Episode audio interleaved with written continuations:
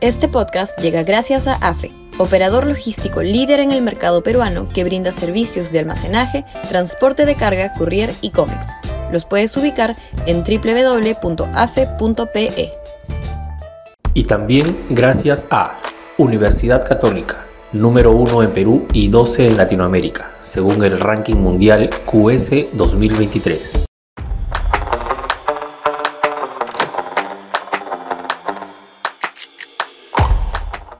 Corrupción, delincuencia y crisis económica corroen nuestra moral.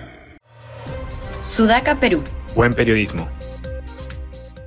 En una encuesta de identidad con motivo de las fiestas patrias, Ipsos realizó una medición valorativa muy interesante que contiene repercusiones políticas que es menester ponderar.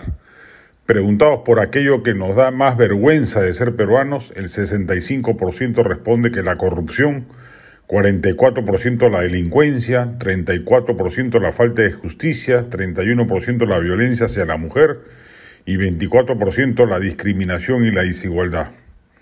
Cuando, cuando se pregunta sobre cuáles son los principales problemas que afectan al país, algunas respuestas son coincidentes. El 54% dice que la corrupción, 44% la delincuencia, 32% el costo de vida, 25% la falta de trabajo y 15% la educación. Llama poderosamente la atención otra pregunta respecto de en qué dirección está yendo el país. El 91% señala que estamos yendo por el camino equivocado. Somos el país más descorazonado del planeta o por lo menos de la larga lista de países incluidos en la medición. En Argentina, que sufre un descalabro económico brutal, el 85%, menos que el Perú, responde que van por el camino equivocado. En Sudáfrica igual el 85%, en Turquía el 80%, en Hungría el 77%. Estos son los cinco peores con el Perú a la saga. En la mejor posición se encuentran Arabia Saudita, India, Australia, Colombia y Alemania, con 10, 27, 43, 52 y 54% respectivamente que señalan que van por el camino equivocado.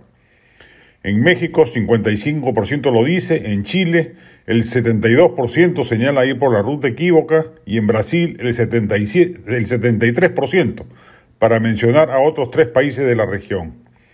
Somos un país cuya moral ha sido corroída por la corrupción, la delincuencia y la crisis económica. Estos datos les debieran servir a la oposición eligiendo correctamente los lemas de sus convocatorias y también a los candidatos opositores que deberán poner especial énfasis en programas de gobierno que propongan una solución a esos males enquistados en el seno de nuestra sociedad. Un año de Castillo ha destruido el optimismo nacional que ya inclusive venía zarandeado por las sucesivas crisis políticas sufridas desde la llegada de PPK al poder. El mandatario izquierdista ha mostrado la peor faceta de un gobernante, la inacción, la corrupción y la absoluta ineficacia para resolver problemas mínimos de gobernabilidad. Acompañado en ese empeño por una clase política sentada en el Congreso tan o más mediocre que él, son los dos poderes corresponsables del descalabro psicosocial que padecemos.